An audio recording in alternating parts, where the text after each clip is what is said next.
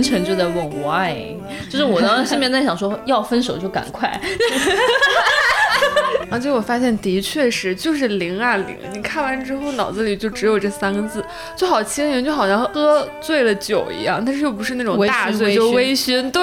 然后那个微醺在冬日的夜里又很爽那种感觉。你这形容也太文艺女青年了吧？就是你肉眼看着这整个世界在滑向一个坏的地方，所有人也都心知肚明，所有人都觉得这个世界玩完了。但是没有人能够拉得住那个刹车的时候，你就很绝望。然后他就骂小李子，他说你就是那种生活型理想主义者，以为自己的动力是信念高道德，而且是高道德信念，但其实只是追求愉悦，逃避痛苦。然后我当时看到那句就觉得，我靠，这骂了一片，就是自诩为人文关怀的知识分子的感觉。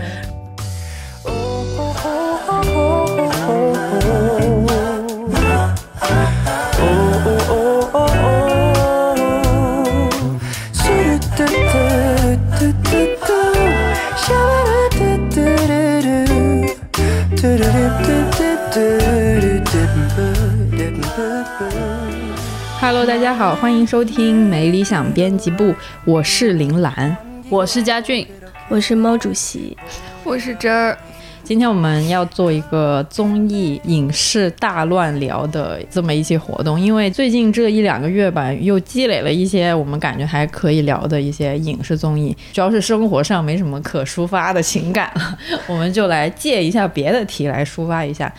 啊，那么今天你会听到关于一年一度喜剧大赛、毛血旺、圆桌派，还有爱情神话和不要抬头的闲聊讨论。那么现在我们先来开始聊一下，第一个就是一年一度喜剧大赛是刚刚结束的一个综艺节目，咱要不先从副总开始 说一下，有没有最喜欢的选手？我们就简简单单的开始，最喜欢的选手。是哪一对，或者是哪一位？然后他的作品你比较喜欢哪一个？可以给大家分享一下吗？我刚刚还想说，今天请不要 Q 我，就是我不知道大家能不能听出来我的声音非常的有性感，过于性感了这个声音。对，一年一度喜剧大赛，其实我们应该算是追的比较紧的吧。我感觉整个编辑部。可能除了嘉瑞同志之外，嘉瑞说他不想笑。对对，就我们其他人应该都还跟得挺紧的。然后呢？我是一直在诸位 选手中反复横跳，因为最开始的时候，我的确是很喜欢那个呃蒋龙张弛那一对，我当时是特别特别喜欢最后一刻那个作品。我我记得我有跟编辑部的同事们分享过，我就说我觉得最后一刻的那个精华在于最后他那个结尾，蒋龙当时演的那个人突然想起了一个那个应该是一个音响吧，然后就是有一个话外音，然后。那个老师听出来是另一个学生，然后 蒋龙马上对老师就是他，我们一起过去。我当时就觉得这个这个结尾真的是那种画龙点睛之笔，因为我想起来的那个。可能我在看的时候觉得那个很可爱，是觉得这个收尾收的太巧妙了。它既没有强行的升华啊那种什么小人物怎么怎么样，也没有呃也不能说贬低吧，反正就是没有自甘堕落吧。然后呢，它这个小小的结尾，我自己觉得很精彩，是因为正好那一阵在听那个徐子东老师讲。呃，鲁迅，然后呢，他提到鲁迅里面应该是阿 Q 吧，然后他就讲阿 Q 有一次在做梦，好像，哎，我想想是不是阿 Q？没听那节目，对，完了，完了，完了，接不上。因为我在回忆他应该是阿 Q，然后他就讲他在做梦，然后他做梦的时候呢，他就说他在梦里，因为他不是就是属于底层，然后呢，他受到很多各种不同层面的一个压迫嘛，然后他在做梦的时候就梦到自己哇翻身做主人了，然后他有权利了，然后他可以去惩治曾经就是对他不好那些人，但是呢，他第一个去迫害的居然不是那个地主，而是。完蛋了，这都暴露了我们这个没有文学修养。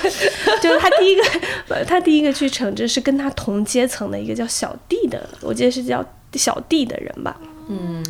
就反正我记得当时应该是徐总老师。好像还在节目里提问，他就说，我们可以去想想看，为什么他在第一课会想要去惩治的不是那个压迫他的上层阶层，就比他高一个阶层的人，而是一个跟他同阶层的人。当然，那个节目可能本身没有到就是所谓底层互害，但我觉得他这个收的特别的巧，所以那个那一阵我是很喜欢的那个蒋龙和张弛的作品。但是后来随着慢慢慢慢看下来，我最喜欢的是土豆和绿叶。我 我太喜欢土豆了，就是我不知道，就是最开始的时候，你以我这个人的那个标准吧，就是看综艺还是希望能够有一点什么获得。但后来呢，被蓝妹影响，想了想说算了，我还是不要从这个节目里有什么期待，就快乐就好。然后后来真的是到了土豆和吕岩演那个父亲的葬礼那个作品的时候，我真的是笑翻在家里。你来了，对，孩子，你说什么呢？你父亲只是一个本本分分的。科学家怎么会是半人马呢？我当时真的是整个就是笑疯在家里，而且我跟我记得当时那个 reaction 的时候，还是就是作品之后点评，黄渤好像有提到吧，嗯，他就说当时看了半人马之后，他就还他就在想这下去对还能有什么？然后结果土星出来的时候，嗯，就直接吊灯，感受到了那种。荒谬的快乐，真的好快乐。可能我是很喜欢土豆那种，就是有一点点冷面笑匠，就他完全自己就是一个很冷，就是那种六兽在节目里讲的那种怪人的一个角色，但是他可以全程冷漠脸，然后从他嘴里冷漠的一本正经的脸上，然后从他嘴里讲出来就是完全不荒谬的话，对，极其荒谬的话。他是不是有播音腔啊？我总觉得土豆吗？对，我他是不是？我总觉得有一些。奇怪的反差感，对对对对对，就他他的脸长得也是很一本正经的那种，然后就不苟言笑，然后说话也是那种会拿腔调那种，就是他后来不是跟我记得是大锁吧，他们演那个编剧的那个节目，哦对对有有，好像是。我记得土豆反串那个春晚的那个也是相当精彩，对对对，我这个就后面再分享，还是请那个真儿来分享一下，你你有追吗？我其实是断断续续的在追，但是最阻止我追它是因为我没有爱奇艺的会员，钱都拿去买了腾讯的会员，但是那是半年前的一个决定了，于是因为广告的时长，它就阻碍了我每一期都看。但是就是看过的那些里面，我还是最喜欢三狗哎，真的就是那种完全不用脑子，完全没有。意义的笑就很快乐，然后最快乐还是他在单狗直播间里面，是他开始背《出师表》的时候，我真的是 笑翻。耕于南阳，真的是。我看这个节目以来，第一个爆笑的瞬间，就这种非常出其不意，你完全不知道他下一句会说什么，会做出什么，完全出乎意料的感觉，就很爽，而且就是完全没有任何的负担的。但是他后面就是被某些老师啊 讲，变得收敛了许多。我就所以，我也是觉得三狗很可惜，因为他们在我心目中，他们最精彩的那个节目就是。三狗直播间就是第一个，就是完全是他们的那种瞎搞，然后我那个时候我真是笑到掉眼泪，然后是直接人躺倒在沙发上就起不来，因为实在是 就是莫名其妙的戳中了我一些莫名其妙的点，我至今都分析不了。然后就是宋木子那个油腻 样子，我就觉得就是很好笑。我觉得到后面他们的达不到第一第一就是三狗直播间那个高度了，就外卖那个还。还行，但是还是三狗直播间最震撼我的三观，然后我就很喜欢，我真的很喜欢。他们真的很很不适合被打磨，就一打磨就没有了自己原本的那个。可是我最喜欢是宋木子在那个跟金靖演，当男人进了民政局 之后，就很油他演那个铁男的分身之后，我太喜欢我，我觉得他有一个表情，就是他第一次出来，然后金靖看着他，你谁啊？然后宋木子，我是你的什么铁 男是吗？对对对，然后那个表情，我说我一定要把它做成一个动态图，然后天天放。啊，我真我真的怀疑松木子留胡子就是为了遮挡自己的表情纹，他实在是太会做表情。我觉得甚至土豆吕岩他们，你还能把它。做一个归类，是漫才，就是人家是有那种历史背景背书的。但是三狗那个我不知道他们有什么历史背景背书。他们不是说呃狗驼子 S N 哦 S N L 那种。哦，对对对，我我也不知道，但是他们那个红缨枪是啥玩意儿？我觉得实在是太好笑了。那个是我会重复看的一个。实在是荒谬至极，但是我非常喜欢。那年会会购入红，其实其实也也不是没有买的吧，但是红色刚好还是契合了主题。其实也不是没有想过，但是觉得也没啥关系，就不要那个公叫叫啥公费买自己想要的东西，不要不要不是买几把红缨枪放在公司里面镇镇这一阵场子，我很喜欢。佳俊呢？佳俊是前不久刚和我一起去采访 六兽讲龙的卧底好搭档。佳俊有什么自己内心 pick 的选手或者作品？我也还是挺喜欢土豆和语言的，就是因为我我我好喜欢土豆的那个身体语言啊！哦，他是不是有一个握拳？就是那个，就是嗯，呃，对对对，很搞笑。那个没有办法，不知道怎么表现给听众，但就是那个他一个握拳在胸前，哦，对对，这个这样，我也觉得那个很好笑，就很像。漫画的感觉，对，然后我觉得他整个的身体语言其实都是有一点点冲突的，就是比如说。他在那个父亲的葬礼的时候，他把手往前面伸，嗯，然后但是他的屁股又是往后面坐的，就是这个动作不是常人会这么做的，常人就是整个身体都往前面伸了。然后我就觉得他好像把那种冲突感带到了每一个细节当中，我就还蛮喜欢的。然后其实一开始真的让我爆笑的一个节目就是那个我是你的双胞胎。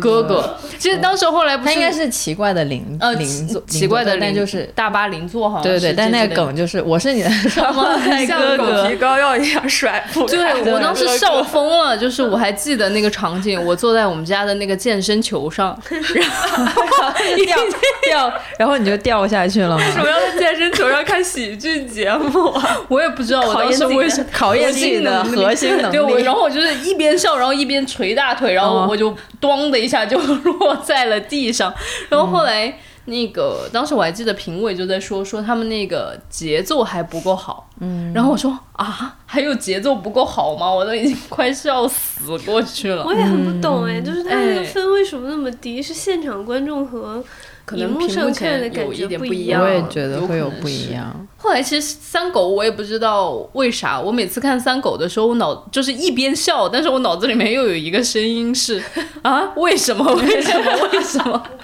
我没有，我就是完全很享受。他们说什么觉得羞耻，其实我完全不觉得，我就是很享受 那种。我也，我也是。我觉得这很难啊，就是谁能想到突然背个出师表？对呀，就这种没有，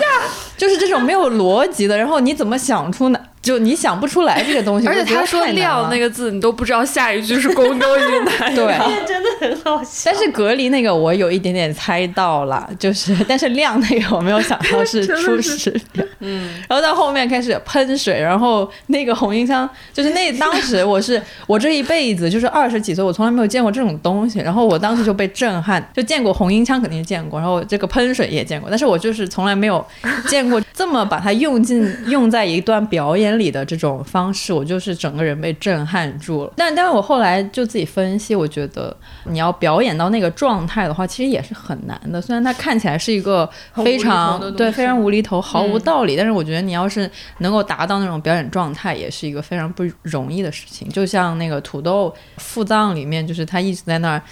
啊，你来了，就是 我觉得都很难，就是他们是。你要让自己完全置入一个荒谬的角色，对，或者是情境里面，然后去信念感，对，真的要有信念感。我觉得想到三狗说我们要有信念，很好笑。我就记得三狗当时那个三狗直播间的时候，我笑的最欢的是，就是他练那个红缨枪，然后顶喉，然后下一秒当，宋木子就一个遗照在那的时候，我当时真的是笑疯。那个点好奇怪，就当时就不知道怎么戳中了我。就你知道这是一个合理的下一个梗，下一步，但是呢。他出来那一刻，我还是整个人笑趴下。我觉得为什么可以这么的荒谬又这么的合理？我是在那个宋木子。喷水那一刻开始狂笑，一直停不下来。有关张三人，其实我也蛮喜欢的，就是我也觉得他们也是属于那种挺无厘头的。然后还有就是他们那个走步，嗯，就三人走步那个，我觉得当时好像看了他们。后期是怎么想那个步子怎么走的，我就觉得哇，好用心啊！他们自己创造创作的，对，然后还是就是编了口口诀什么的，然后还有网上很多人去那个模仿，对，但是我当时也是觉得那个非常非常的呃荒谬，还有那个没有啊，就是那种，我就觉得他们那个作品里面，对，就把那种睁眼说瞎话已经 做到了极致的感觉，就是他们三个我也还蛮喜欢的。不管怎样，我就是道理都懂。我真的是最喜欢三口，我也是。虽然说你要说要我采访他们吧，我根本不知道我要说啥，但是不不妨碍。对对，我可能要是采访他们，我就是绷不住了，我就看到宋木子开始狂笑，是 进行不下去。就是后来我还关注了宋木子的微博，我也关注了。然后 他就是油腻小视频，我笑死。他那种油腻又不是让你觉得很恶心，就是恶心，还是有一点恶心，可爱。对对对，还是有点恶心的，但是 但是是那种可以接受的那种。对对对对，恶心。然后最好笑的是。哎呀，这可以讲 就就宋木子是不是在有一集里面，他们演人体器官嘛？然后就是那什么五官什么什么的。哦，他演荷尔蒙，这也太精准了。然后，然后后来我忘记有一次我跟家属在家里聊什么东西，然后呢，他就突然说这就是我的宋木子，然后我当时就，呃，离我远一点。有没有？我说你这样以后，我一想到你，我都会想到你身体里有一个宋木子。因为一拨开是宋木子，我可能会崩溃，太恐怖。对，就说明他那个角色演的太……他那一集我还以为他咋要开车还是咋地，我都我都不知道他要。哦，然后后来的还是就是稳住那个车，对，刹住了，就是说。就是只是一般的什么激素还是对对对荷尔蒙这种说好吧，他还是刹住了。我以为他要开到哪儿去。我记得他们是想当时是想模仿那个谁，应该是那个这个杀手不大冷。然后呢，他们还分析说那个 蒋龙张弛，你看人家是有结构的，然后怎么怎么样，还有才艺。他们就说要加 才艺加结构，所以后来有了那个丛林的那个莫名其妙。丛林那个真的 真的是莫名其妙，莫名其妙。我虽然那个得分还行，但是我本人就是非常一般。我觉得那个丛林那个太直给了，就是把每一个人都安排好了。但我觉得在直播间里面，是吧？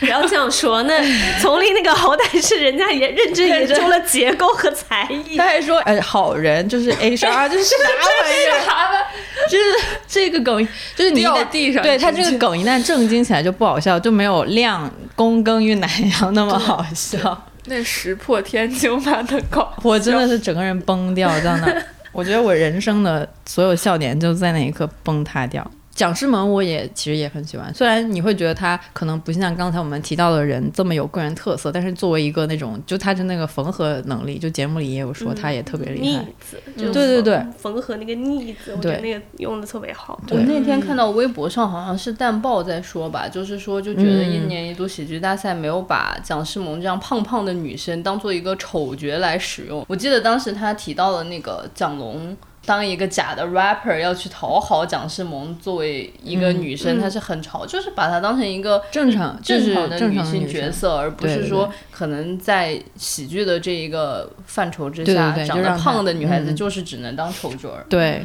这个也特别好，对我当时没有意识到这件事情，但是我看到他这么一说，我就好好想了一下，我就觉得真的是挺好的，因为我记得小鹿以前说过，就是说作为一个女喜喜剧人，最大的困扰就是大家只会觉得你好笑，嗯，就是。他不会把你当成一个女性来看待，我也不知道为什么他有这种感，嗯嗯，就如果你好笑的话，就怎么说呢，不会把你分类到那种就是女神那样的。就是受人倾慕的那那那一类型的女性吧。刚才淡豹说的那个点，我觉得也是很好。反正蒋诗萌她也是会去演一些什么制作人呐，或者是一些比较大一点，也不是说大一点角色，就是一些角色，不会因为她可能体型是大 size 的那种而去演一些。我现在我不知道该说话很说话很谨慎，就是我这得的不会因为蒋诗萌的身形身形而去安排她去演一些边边角角，或者是利用她的身形。情，对对对然后去对去做一些笑点，对他就是演任何人都能演的那些正常角色，然后我也觉得他演的特别好，真的演的好，我印象很深，还是悟空那个里面，我就觉得他最后真的定在那的时候太厉害了，就是他定了那么久，然后即便你没有注意到他的时候，他也没有就是卸掉，对，那个真的很厉害。抛开演员啊什么的各种各样的不说，我觉得这个节目还特别有人情味的一点是，也是最后一集看到那个不是给了沈腾跟呃东靖川，应该是东靖川，我没有记错吧？对，给了一个镜头，就是因为他俩是那个宿舍同学，然后就给了一个他们俩拥抱的镜头，而且还不短，就不是那种一闪而过的。我就觉得这个节目真的是非常有人情味，这是一个完全可以在正片里面拿掉的一个。我觉得哈，我是一是一个环节，但是他就是留下来了。看到那儿，其实我还挺感动的，就是沈腾就过去抱一抱那个在上面表演的他的曾经的舍友，就是觉得真不错啊。这个节目还挺多人喜欢好事成双的。我的话，个人没有特别戳到我，但是我觉得他们俩都特别优秀，但是对这个 CP 不是有很强烈的这个。共感，我不知道为啥，可能我太理性，我只喜欢看三狗那种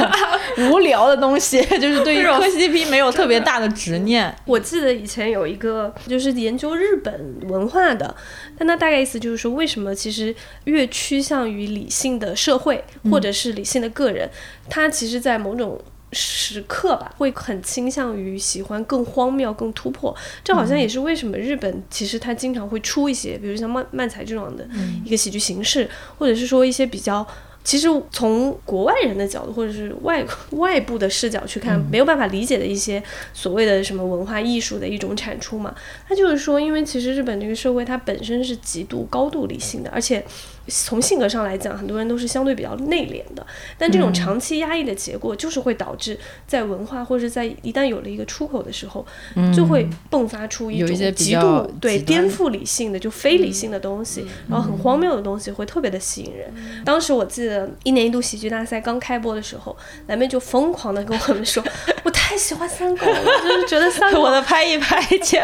直是对被三狗的红缨枪戳到。后来他就一直说，我也不知道。为什么就是怎么可以这么的好笑？然后他说，然后我记得我们有一次在吃饭的时候就说，可能是因为你这个人本身就是太理性了，或者说就是我们平常的日常需要的这种工作状态、生活状态，以及对个人的要求上，会过度的要求你要有秩序，然后呢要有规划，然后要相对比较理性。所以可能三口这个完全就是一个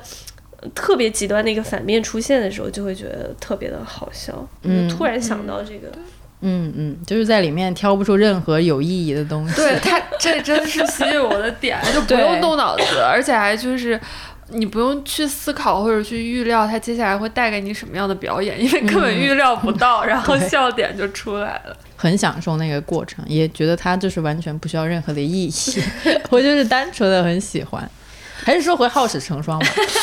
有在座有任何觉得他们还不错，或者是喜欢他们的作品？我觉得他们两个是很好的演员。然后如果真的说他们两个的作品的话，其实那个搬家那个是最没有戳到我的。搬家是哪个？就是第一个、第二个吧，应该是。就他们俩搬到一起了，然后第第一个是那个车车里面，开车里面还行，然后那个就是要搬家那个，我就全程就在问 why，就是我当时心里面在想说 要分手就赶快。有道理，场子对，要分手要赶紧的。对，然后当时我就整个人也是坐在那个健身球上，然后我就在想，为什么你的喜剧大赛观影都是在健身球？是为了考验自己的核心，是效果训练效果加倍吗？就你要绷住自己，因为你一直在笑，就一直在收紧收紧你的 core，然后你还要坐在，上面不能滚下去。第二个，我就是想那个节奏太长了，可能是我就觉得。要分手就赶快，要复合就赶紧，不要一直拉拉杂杂。对，所以那个没说话就是这种这个人，要分手就赶快，要要复合就赶紧。嗯，我只是对这对 CP 没有特别大的感觉，但是我觉得他俩都是特别好的演员，应该以后演什么电视剧、电影之类的都会有。比较出彩的表现吧。我觉得，天，我怎么这么政治正确？但 但这确实是我的真心，就是我真的对我真的对这对 CP 没有任何的感觉，但我觉得他俩人都不错，嗯，并且我觉得他俩也不是真的，就是没有这种幻，没有这方面的幻想，过于理性了，还是只有三狗能打动。Still 就是因为三狗的那种哦，应该说好使成双，我觉得他们的作品没有咋说呢，就是没有那种突然。突破我的底线，呃，对，就无论是什么土豆吕岩啊，还是什么三狗啊，或者是蒋龙张弛他们的东西，都有就是某个时刻突然突破我的 那个认知底线的瞬间。认知底线。对对对对，有有时候是突破认知，有时候是突破了上限，有时候是突破了我底线。三狗突破了我的底线，就是还能这样。对，但是史册王浩相对来说，可能就是像他们说是比较生活流的喜剧，可能它更适合放在电影啊或者是电视剧里面作为一个情节。对，作为一个情节，我觉得都不错。个人的一些没有必要的意见哈，说明就是可能。我们在座的人生活中都不太需要这种叫什么情感代餐 就因为因为我们的小雨晴就在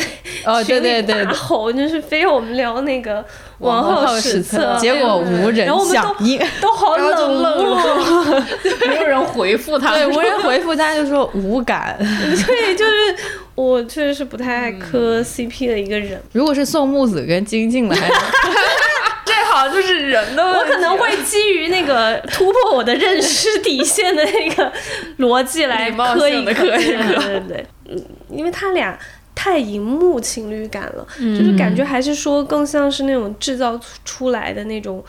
糖精吧。对我来讲，对我个人而言，所以我磕的时候，不是我看的时候，我就会觉得，嗯，你知道他们在演绎。但是很多人会相信说他们是真的，那确实就是说明他们可能演的不错吧。对我，对 对我好大的打击哦！你要我要是雨晴，我就啊，好大的打击。而且雨晴她说她喜欢，因为她很喜欢王浩，但我就是完全 get 不到。我我会更喜欢史册，我也是，我超级喜欢史册，而且我觉得史册是那种就是还蛮清醒的一个女孩的那种感觉。对，那王浩就好像有点被。就是他太限于这个 CP 里面的那个角色了，然后就如果把它单独抽出来，他在我的认知中会显得比较模糊。就是可能我最初看喜剧大赛的时候，就是抱着一种我要来笑，我要来开心的。但是王浩和史册他们演的大部分的就小品就很精致。就是精致到，就是确实不应该出现在喜剧大赛上的，对对对，就更像是好，他们如果演个生活剧，对，或者演个什么电影，我就会觉得 OK，那比较合理，对对对。我可能抱着就是跟猫爷一样的想法，就是要去笑的。但是我觉得其实挺多人也抱着想要去磕 CP 的，然后就是吗？在喜剧大赛会有抱着磕 CP 的，哪里都可以磕 CP，在哪里都可以磕 CP。好吧，那我那我决定磕啊，但土豆吕岩我也可以，那我还是磕宋木子和金靖好了。金靖可能拒绝磕，可是宋木子和何文俊其实我还是，这也不能说磕到吧，就是他们当时在很认真的讨论说。就是你要跳脱出来，就那个吵架的时候，我都觉得 哦，我磕到了。哎，这一年一度喜剧大赛激情聊了太久，我们现在要开始下一个，下一个要聊的就是毛血旺，但是那个，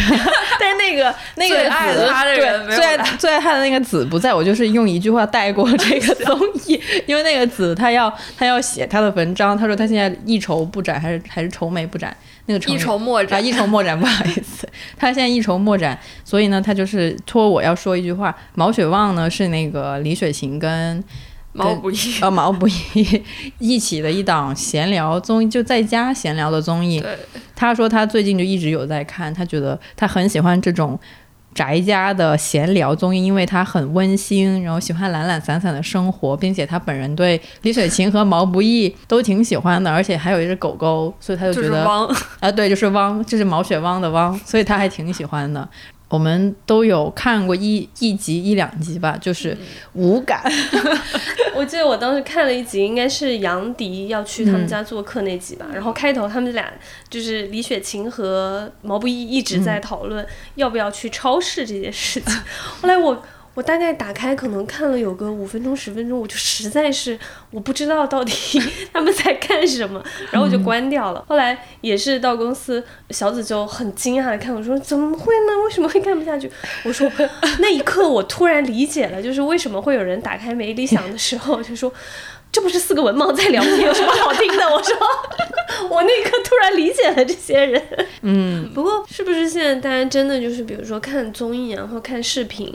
好像越来越多人更喜欢看一些轻松的，然后是偏向于陪伴式的内容。以前感觉我们看综艺，或者说。比如说像看理想，其实也做视频嘛，都快忘了这件事情。但是天哪，你忘一下。但是以前我我记得我们还做圆桌派啊，什么一千零一夜局部的时候，其实那个时候的想法确实是今天听起来会有一点点很加引号的理想主义，然后比较。自我崇高化的那种想法，就是说，虽然是视频节目，但其实我们也是在做知识的传播，或者说高质量内容的传播吧。那时候做视频，其实还是会考虑到说，这档视频我们做了之后，是希望给到大家一些知识含量，或者说至少你。看完了，听完了，会有一些收获吧。但好像今天，就包括我们自己在想视频策划的时候，很多时候都会想累了。之前那个嘉瑞他就一直很焦虑的，在于说不知道接下去到底还应该做什么样的视频内容嘛。嗯，我记得有一次我们选题会就在聊，应该也是那个子吧。然后他就说他不想要看。好像是说不想看明星还是什么，就是不想看那种光鲜亮丽的假明星，对，就是在荧幕上然后闪耀发光。他更想看一些素人的故事，或者就是真真正在生活的普通人的一些故事。嗯，然后要不就是 可能他喜欢毛血旺也是有原因的，就是这种很陪伴，然后不需要你付出什么脑子。就以前我们叫做下饭剧或者是下饭综嘛，好像这种内容现在越来越。被大家所需要，你还是会觉得，我不知道那个差异是在于说，确实是经历了一个所谓那种知识获取的高峰之后，大家有点疲惫了，或者说，呃，免费的可以获取知识的内容太多了，我或者就是真的那种社会情绪到了一个阶段，就是我们更需要的是一种抚慰的力量，而不再是一种教你怎么嗯成为更博学的人的这种。东西了，我觉得这个其实还蛮有意思。我我有点同意这种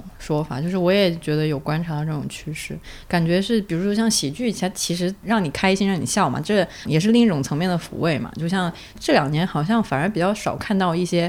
竞技类的室外的综艺，我不知道是因为就是大家都在隔离，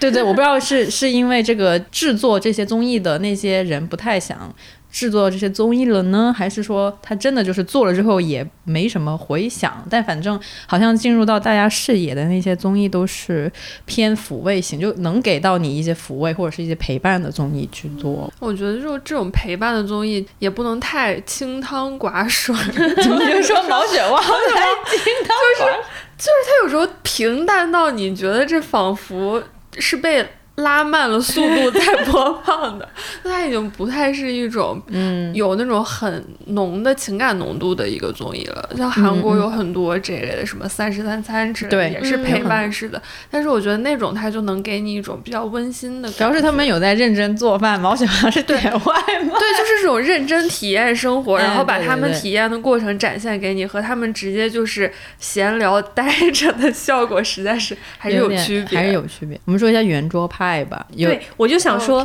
刚说完这个，然后啪啪打脸，就结果 圆桌派这一季最火的两集是影业那两集，就是一直被高呼说这才是圆桌派的水准，这两集的信息量密度大到什么什么，然后就变成了高赞，然后我就想说，那是不是又是我错了？发现其实大家还是需要那种高知识密度、高信息量，但我觉得那个他，我觉得他给我的也是也可以说是一种抚慰，因为我觉得他听上去是一种科学的。鸡汤就是所以我会觉得我喝的更大碗一点。就是那个尹烨他贡献了特别多非常精彩的发言嘛，然后听上去也是那种非常有科学根据的，你就觉得我靠，这些鸡这碗鸡汤可以喝，就是营养浓度对营养浓度很很高，他给我他有拓宽我的这个知识呃或者是一些认知角度吧，但我觉得他也是有抚慰作用的，对他讲到了很多东西。那我觉得他是其实讲的是科学领域的，是基因工程嘛，嗯，那跟我们理平常科多很多时候听到的一些人文社啊科、社科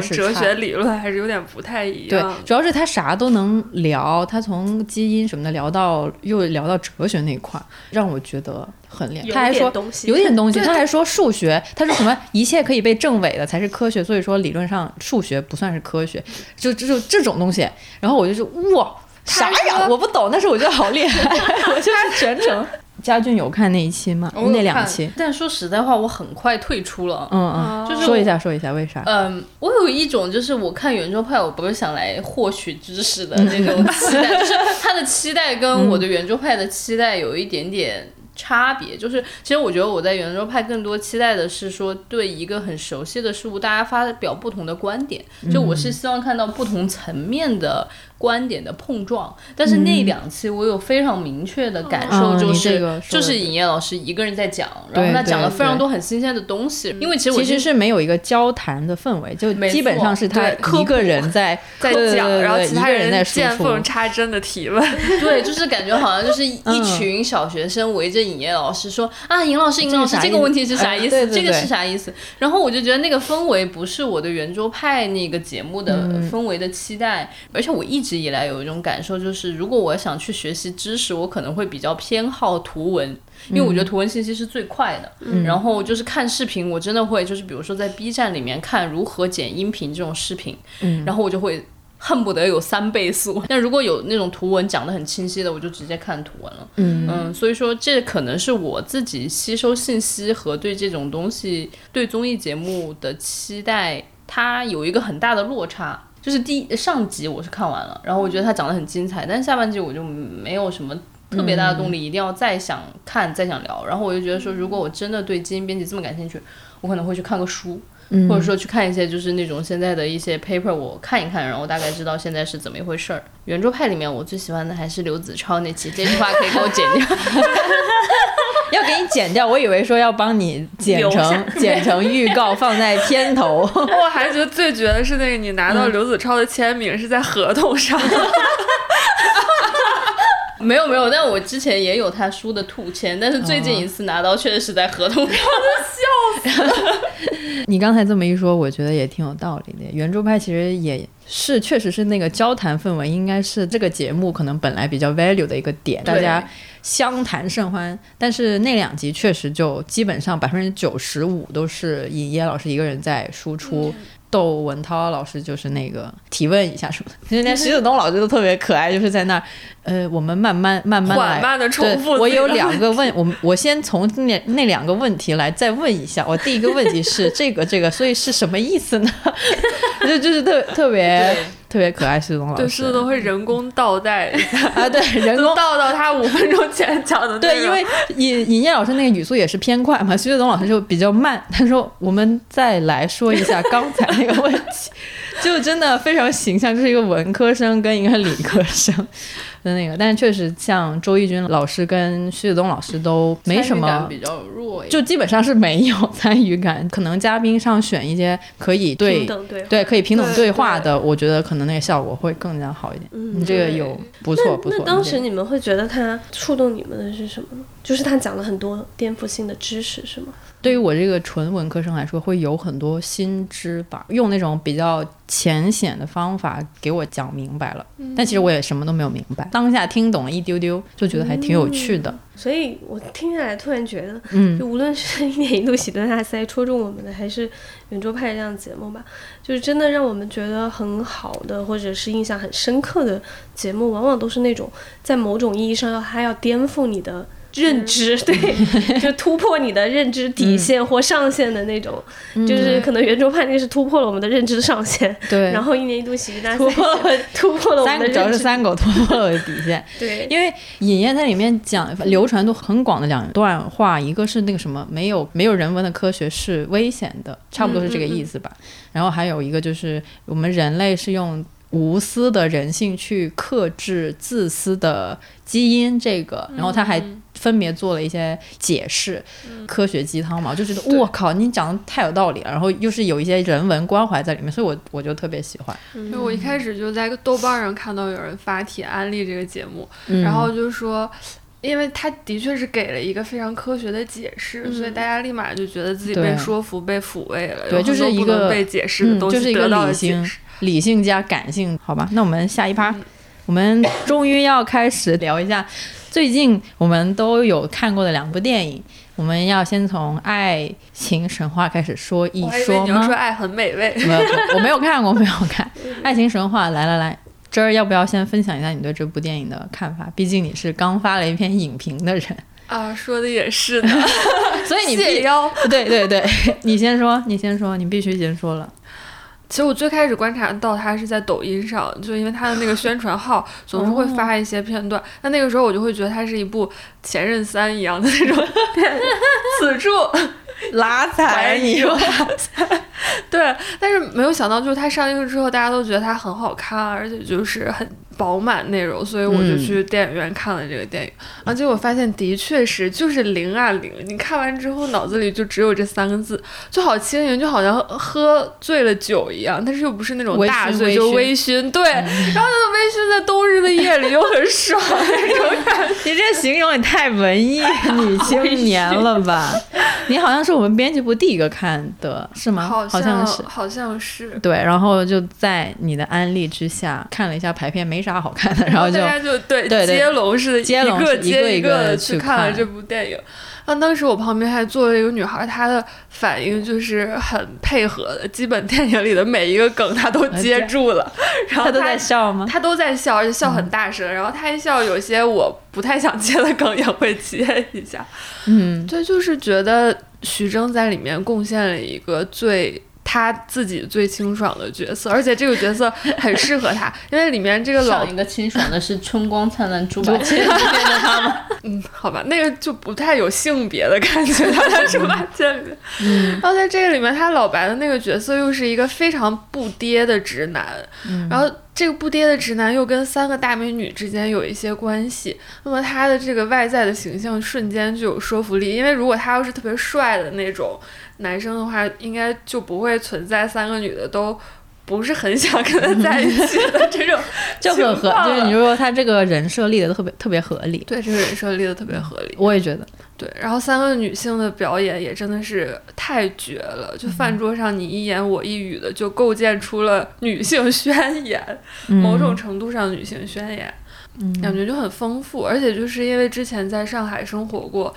两年嘛，然后他那里面也有可能是对于我这种外来人、外来务工者、外来务工者所经历的，基本都是那几条路，然后内环的那几条街，所以就是一切的景观景象都特别特别的熟悉，而且他们还能够就是过上那种收租的生活，然后也不用上班，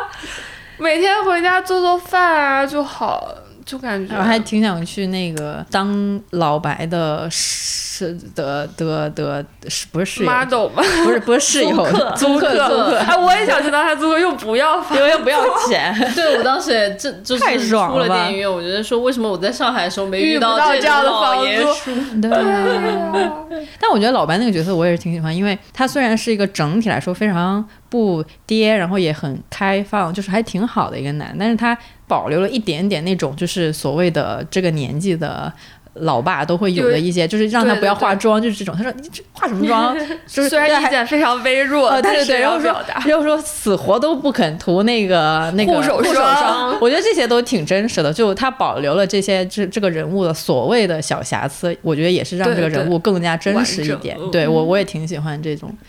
是，所以我当时看完电影出来，看到影评，大家都在说它悬浮啊，什么模糊了上海的形象啊，什么鞋匠不应该懂哲学说英文啊的时候，我其实是震惊的，那就没有想到原来这个电影里面还需要承载这些内容。对我，我刚刚在想，我说为什么鞋匠就不能懂哲学呢？我就是觉得，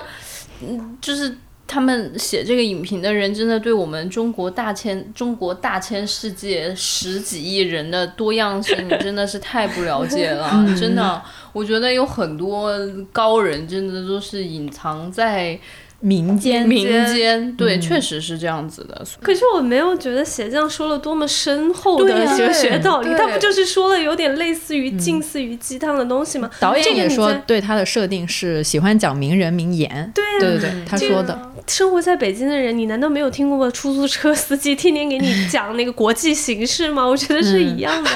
道理啊。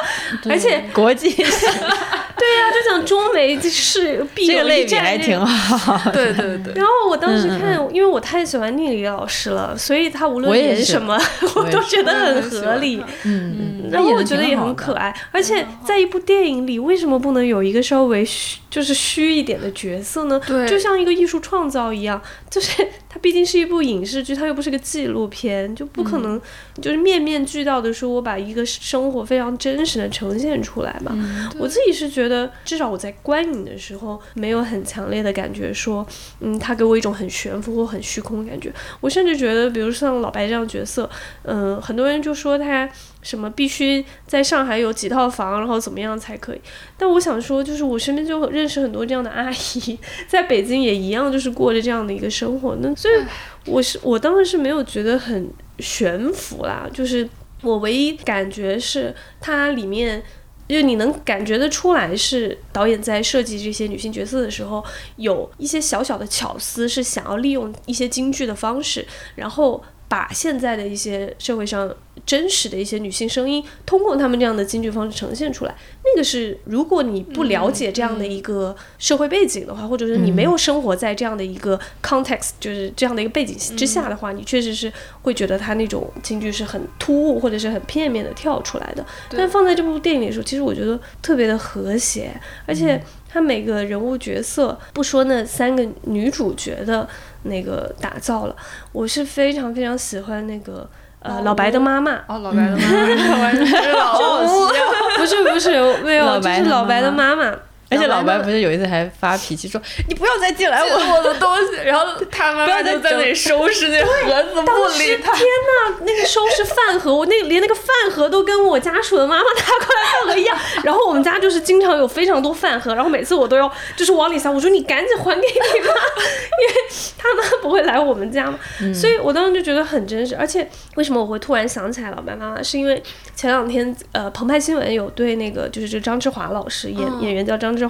然后有一个可能线下一个采访吧，有一段我好喜欢他的那个表述。他自己作为一个演员，他说他为什么非常喜欢这部电影，他用了几个形容词啊，我觉得用的好好。他说，在他看来，这首先是一部非常温暖的电影，就是他看到这个剧本的时候就觉得怎么会这么好啊，然后他就相信这一定是部很好看剧，而且他演的那个老白妈妈角色，在他看来是。一个体面的上海妈妈，就是再也没有那种国产剧里面，就是一提到上海妈妈就狗血，然后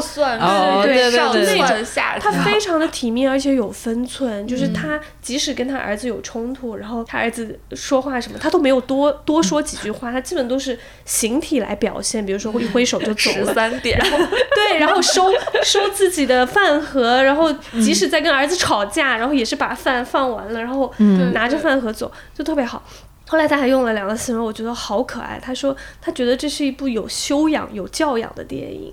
哦，然后我当看到这两个字，我就说哦，我说真的就是，你就是看完你就会觉得这部电影很舒服，然后很。就真的就是很灵气的一个感觉。我看完的时候一直在想，说我是一个没有什么上海生活经历的人，然后我对上海这个城市一直都是有一种比较隔离的感觉，因为我每次去上海，我都会有一种不知所措，就它太精致了。然后有的时候，比如说你去到就像电影里拍的那些场景的时候，我其实是会有点无措的那种状态。但是我说为什么我看完之后就是会这么觉得这部电影很可爱，然后看完会觉得好舒服呀，好可爱。可能是因为我们真的太久没有在荧幕上或者是在电视上看到这么有灵气的作品了。我真的觉得那个灵气才是我们现在很缺的一个东西。对，我觉得很多作品确实都是只是把他们看到的生活当中一些乌泱泱、污糟的东西给写出来了。嗯，但这部电影里面，我是看到他看到了生活当中，但是又看到了生活当中的那些好，就是那些美好的东西，就是你相信他内心是一个非常，就是向往一种美好生活方式的。有的时候我看有一些剧，这也是我就近些年不太爱看剧的原因，是因为就是看了之后那个剧就是不断的在提醒你。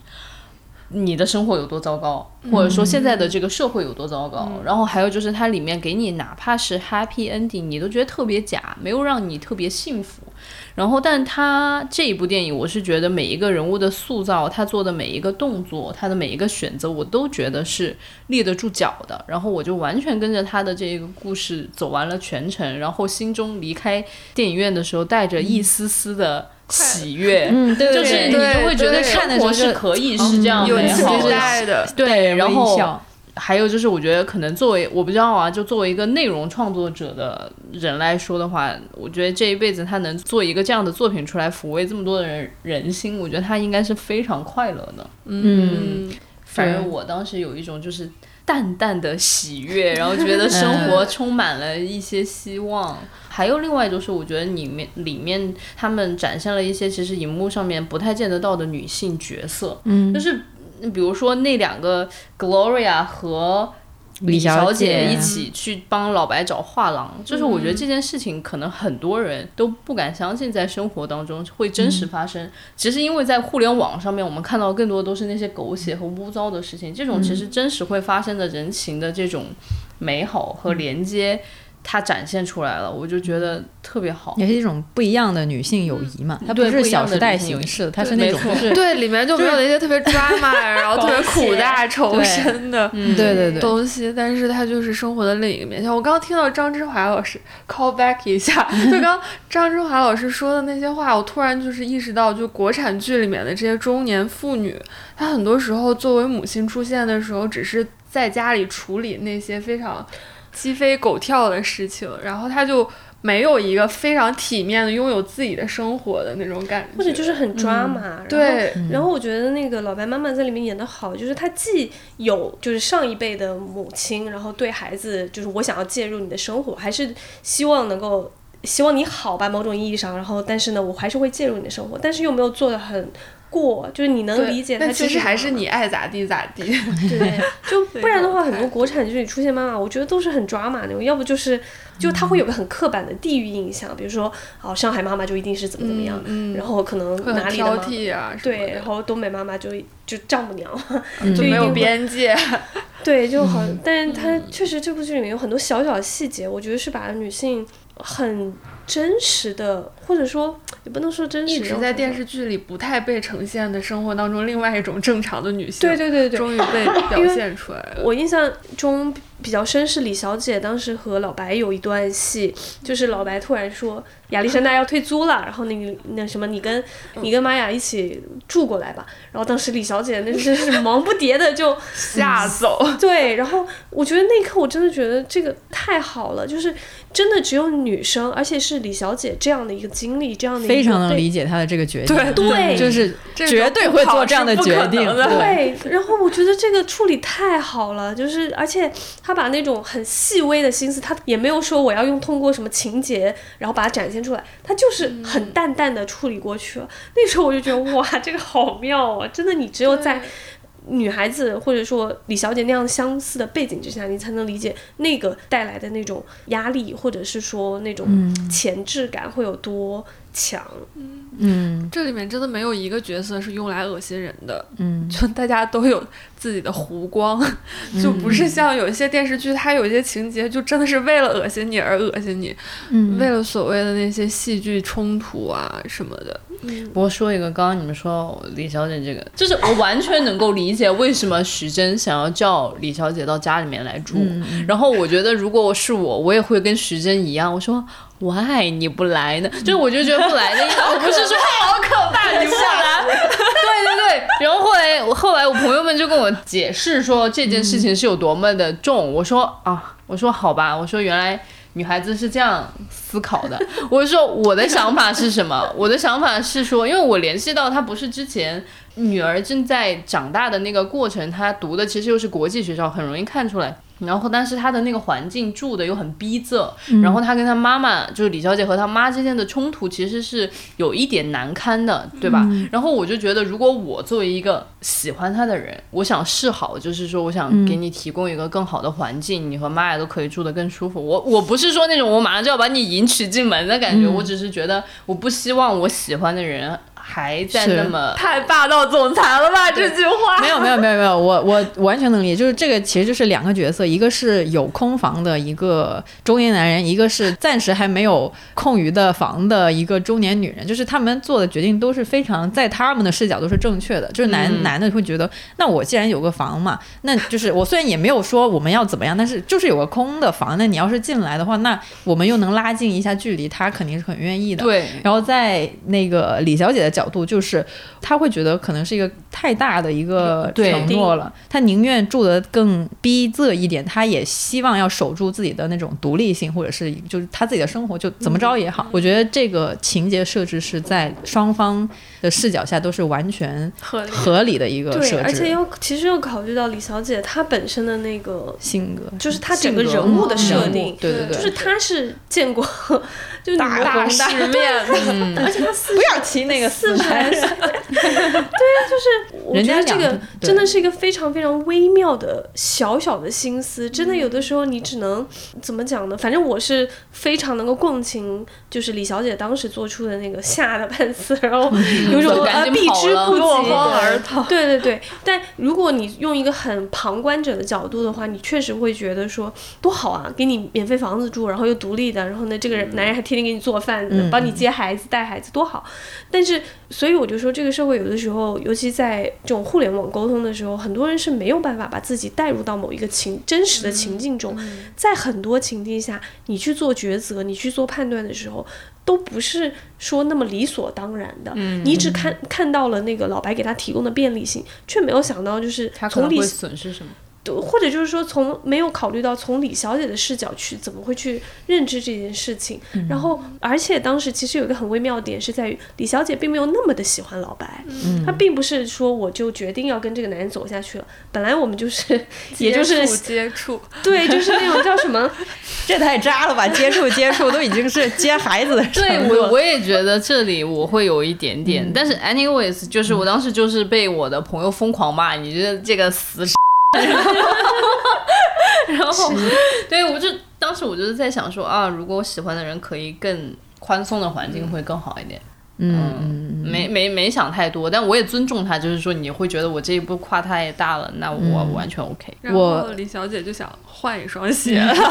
吓跑了，因为其实有一些。人会觉得这个片子有点呃京剧啊，或者是就比较浅的，来用一些俏皮话来掩盖更深的。嗯，对对对。但其实我我的评判，我的标准是这样，它是一个商业片嘛，商业片就是代表了它不会走的那么的深，就不是说商业片不能很很有深度，但是它的前提就是一一部轻盈的小小的喜剧。而且我们这一代人真的就是在一些呃互联网碎片化、京剧化、什么小红书化的社交媒体。里面长大的，就我觉得有这这种样式的台词，我非常能够理解。而且，嗯，一个商业片，它就是可能是需要一些浅显一点的东西来让你明白他们在说什么，就是要需要一些网，就比如说就网络梗来让你明白他那个他在说什么。所以我觉得我还好，而且我会比较喜欢这个片子。另外一个原因是它是原创的，就我不是说改编的就一定是容易的或者是更简单的，就当然不是。但是我会。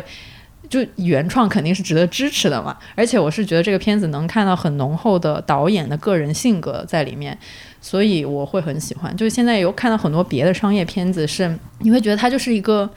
标准的流水线的类型化的产品。我就看不到什么那个创作者的性格，当然我知道这肯定不是说导演自己能说了算的事情，正是因为有别的一些类型化的片子在，才会显得这个爱情神话更加的珍贵。就是哇，我能在这个片子里面看到导演他自己的性格，他自己的一些的固执，对对对，比如说比如说那个剧场，对，还有就有看到他很多自己的小心思，我就觉得就还挺可爱的，而且也会觉得很可贵。就比如说那个徐峥那段代表中国男导演 道歉。我觉得 就像这种没有必要，但是就是导演非得要说的东西，我就觉得，哎呀，特别可爱，会会很喜欢。气壮，但就是他可以的确可以做的事情，对家的原创剧本，所以我会很喜欢，就他是原创的，而且会有一些你觉得没有必要也好，你觉得可爱也好的一些导演的非常个人的表达在里面，我觉得。从支持更多的这种 这种呃创意表达的维度来说，我会很珍惜这个片子，也希望之后能够看到一些别的，比如说男性导演。真的，真的，真的，你这个片子明显就是你觉得有很很多情感在里面。而且都比较女性，我也不知道咋说。它不是一个大女主剧，但是你会觉得它是一个，就是一个很女性视角，女性视角，而且是一个非常的嗯举重若轻的。对对，你也也不是说女权或者怎么怎么样，也不是也不是说什么大女主爽剧，就不是那样。但是是一个你看了之后觉得这些女的都真的很不错。她不需要是大女主，她只是。她的那个角色，但是她就是一个，你就觉得这个女的真不错的那种感觉，我非常的珍惜，也是我喜欢这个电影的原因之一。我其实很想知道，就是我看到一种批评是说，这部电影可能真正的问题是在于说，其实你看完会觉得没有留下更多的东西，就它不够持久的体验，对，或者说不够深刻，就是它的那种触及可能就是有点像。呃，很轻的一个轻抚的那种感觉，而不是说给你留下了更多的一些，无论是思考还是什么，就更像是一个景观式的电影嘛。嗯，我想知道你们会怎么看。我第一，我是感觉不是所有人都要去读陀思妥耶夫斯基吧？对吧？就是咱咱读一个短小的一个一个短篇小说，就在咱们这个时代，为什么短篇小说卖的好？其实大家也都是喜欢这种 喜欢这种稍微轻盈一点的东西。然后，当然就是如果你渴望你读陀思妥耶夫对你渴望这种文艺作品要足够的有深度，那你可以去读陀思妥耶夫斯基。我觉得本身爱情神话它的定位就不是。陀思那种 就不是陀思那种，然后还有另外一个，我就觉得他说没有留下更深刻的东西，但是我觉得我有拿到很深的一个印象，就是生活可以有这样美好的可能性，然后甚至说我还想去再看一遍，去回味一下，我觉得这种美好的感受难道不够深吗？当然，可能因为别人也没有就是留下这么深刻的印象，但至少于我非常个人的体验来说。他给我留下很深刻的印象，可以有这样子的可能性。虽然说我们也在上海没有那么多套房吧，但我身边也有那种没有那么多套房，也过出来了这种生活感觉的人。就是你怎么去调配你的那个物质生活和你真实生活的那个比例，这个其实主动权在你。所以。嗯，反正就也是一个题外话，我就觉得就是很多人就很喜欢问刘子超，你怎么有钱去旅行？刘子超 一定要剪掉这段，就是很多人就是老是问他，就是说你的钱从哪儿来，就老问这个问题。但是子超已经无数次的回答过，已经到子超的 程度了，的关系已经到子超了。好了，你说吧，你说吧他他怎么回答？对他已经无数次的回答过了，就是说，其实你想去当一个旅行作家，你是要有你匹配这个旅行作家的生活方式，但不是说你有很多钱就可以。所以我就觉得。嗯，不知道是不是也是大家把钱看得太重，或者说把某一些很深刻的意义看得太重，所以说对这部电影有这样的一个评价吧。我我的感受啊，这只能代表我自己。蓝妹呢？我我都有点忘了刚才那个问题是什么，就是 有点景观是吗？对，景观式的一个电影。我觉得倒无所谓，就是就有点像那种突然某一个东西它突然火了，然后就是当所有的眼睛都看向它的时候。大家就会习惯性的就要求的东西越来越深，越来越深，越来越深。你就看在国外，瞎举个例子，比如说就没有人会去向 Woody Allen 要那个深刻的东西，就可能还是需要那个啥物种多样性，就尹烨说的要保持那个物种的多样性。就当你那个内容市场上的 物种，对内容物种的内容物种多样性有了的时候，你可能就不会去想在一个想在一个东西上要所有东西。当然，这不是一个说大家所有人就只应该守好自己的。一亩三分一一亩三一亩三分田，就肯定是都希望作者都能做出更好的作品，就不是一个拒绝进步的一个理由。但是我觉得是有一点点的在于那个，就因为我们确实没什么东西好讨论了。嗯，就你看也没有人讨论误杀什么的。简单，待会逼掉，就是就是没有人讨论。你这样逼掉，人家会以为你说长津湖，完全没有。你们不要这个，我靠，你这是要，我完全没有想到，人家完全没有想到那个地步。嗯，对，就反正就是那个物种多样性的那个理论，嗯，就是没啥可讨论的。然后有一个可讨论，你就就开始你就发动大脑的所有那种批判性思维，你就开始了。就我觉得这也是一个。哎，就是那个市场的一个小小的令人伤心的地方嘛。如果有更多的片子在的话，估计我不知道有没有火力不会这么急啊。对对对，我不知道我有没有说到点上去，好像也不太是你那个景观的那个是意思，是这个意思。我还我就特别同意，就是蓝妹刚才说的这点。我当时就想，为什么后来《爱情神话》会有那么多的奇奇怪怪的争议吧？就都不单是评论了，更多是争议，就是。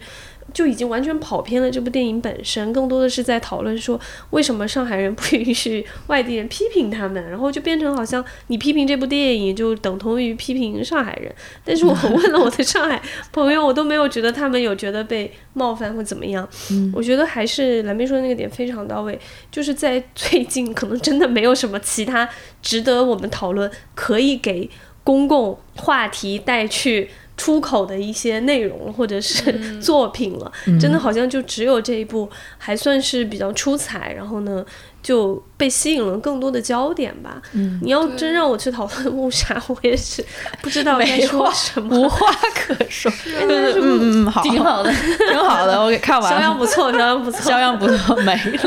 对呀，就是真的，而且这是很重要的一个问题，而且。就很多人会说，那呃，你拍了这样一部电影，然后呢，这么的小红书化，这么的景观式，然后这么的不深刻或怎么样？其实也有很多人提到了嘛。而且而且上海本身就是这样，应该有小红书之前，上海就已经是这样了。然后 应该说就是为什么会像小红书？因为小红书就是在上海，而且就是靠出来的，对，就是靠这个城市生长出来。而且导演一个九一年的小姑娘，你非得让人家就是深刻到不行不行的，又是何必呢？嗯，人家这个剧本周期又很短，刚上个影展。说这是逼陈春成写陀思妥。我刚刚就想到，我说陈春成受到非议跟那个就是邵艺辉受到就有点像，就是说陈春成也是。不够老驼，对，就不够，主要还是停留在文笔上嘛，就还是停留在更那个。哎，你这么一说，还真的有相似，因为因为有人就说他碰瓷博尔赫博尔赫斯，对吗？人家可能也就是喜欢而已。哎呀，就是，那青年创作者总要有成长空间的。对对对，嗯。其实我觉得《爱情神话》给我感觉会更像伦敦生活的另一个版本，就是温暖版。就是伦敦生活如果是极丧版的话，那个《爱情神话》给我的感觉反而是就特别像伦敦生活的那种暖版。有有一点，有一点，伦敦生活也是，对吧？人家也是比较渣的，就你硬要用这种浅薄的词语去形容他，但是你又会觉得那个 Fleabag 特别有趣的一个人。嗯，可以可以这么觉得。那要不然我们最后再用十分钟聊一下，不要抬头。刚谈了浅薄的，现在谈个深刻的。呃，这个不要抬头，很多人要说不深刻。我们这个节目。我们这个节目不太适合深刻的。其实关于不要抬头这个，我就简单说一下，这是 Netflix 的一个电影，然后请了各种大牌，包括小李子，然后那个大魔王甜茶，大表姐，呃，大表姐，哇，都说人家 大字大字辈的，对，大字辈、大字辈的、小字辈的全都上了，是一个 Netflix 的一个就是叫啥讽刺电影吧。其实对于这个电影，我唯一的一个好奇大家的点，就是在于你们对于他的这个。结局是怎么看的？我我先我这里先那个 disclaimer，然后这里会有剧透。如果你没有看这个剧，并呃你没有看这个电影，并且你希望看的话，请在这里关掉。那 好，那我就剧透了，就是不要抬头，Don't look up 的最后那个人类都毁灭了嘛，地球就是毁灭了嘛。你们喜欢或者是对这个结局有什么感受吗？天哪，太喜欢了吧！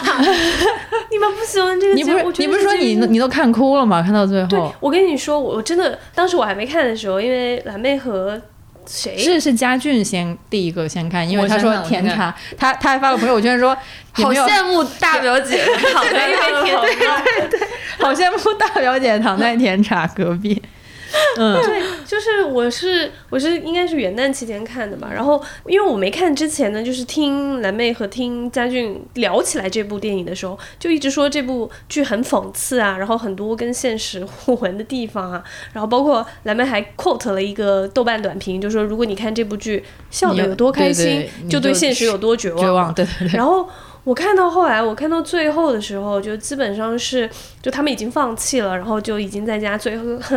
最后的晚餐的时候，我哭了哎，我哭的好伤心哦。我当时那种哭的心啊，后来我我当时也不知道我为什么哭，就是特别难过，就被戳到，然后是不是那种中年 人到一定的年纪，突然看到了一些，我听到你说中年 人到了一定的年纪被。我不是我，我当后来想了一下，就是我当时为什么会哭那么伤心？我我可能是因为觉得，就是天哪，人类好可悲啊！就是当时已经觉得这部剧讽刺到，明明就是你肉眼看着这整个世界在滑向一个坏的地方，所有人也都心知肚明，所有人都觉得这个世界玩完了，但是没有人能够拉得住那个刹车的时候，你就很绝望。可能也是 last dinner 的时候，那个那 个背景音响起，还有他那种就是慢动作什么的，然后我就突然觉得很难过，就一想到，因为他这个毕竟还是电影，而且他们有一个好的结局是他们小行星 撞毁地球了，但我们在现实中的人还要继续活下去，所以我当时那个难过可能真的就是在于你这么清晰的看着大家一起往一个坏的方向滑动的时候，真的就像一列。火车，然后再往一个悬崖上往下掉的时候，你无能为力，你没有任何的办法。我那一刻就觉得好绝望啊，然后。就突然，可能那时候情绪也不知道到了一个什么地步吧，然后就觉得大家都好可悲哦，就我们活在现实中也好可悲，然后那可能变成了一个情绪的出口吧，就突然把一些很压抑的心情和状态突然就迸发出去。哎，这个我突然想到，就是为什么我还是很喜欢《爱情神话》这部电影，是因为我理解刚才呃佳俊说的那种。淡淡的愉悦，我可能是因为太久没有看过很舒服的呃作品或内容了。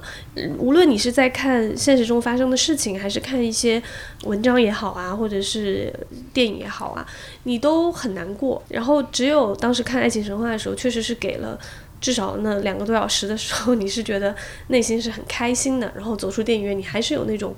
很快乐的感觉。然后觉得 OK，虽然好像。